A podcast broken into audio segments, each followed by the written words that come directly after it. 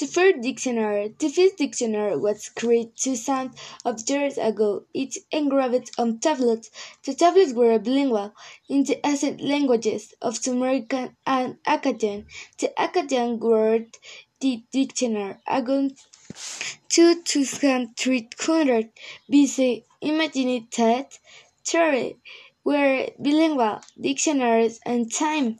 The dictionary proves that even dead people need to communicate in different languages.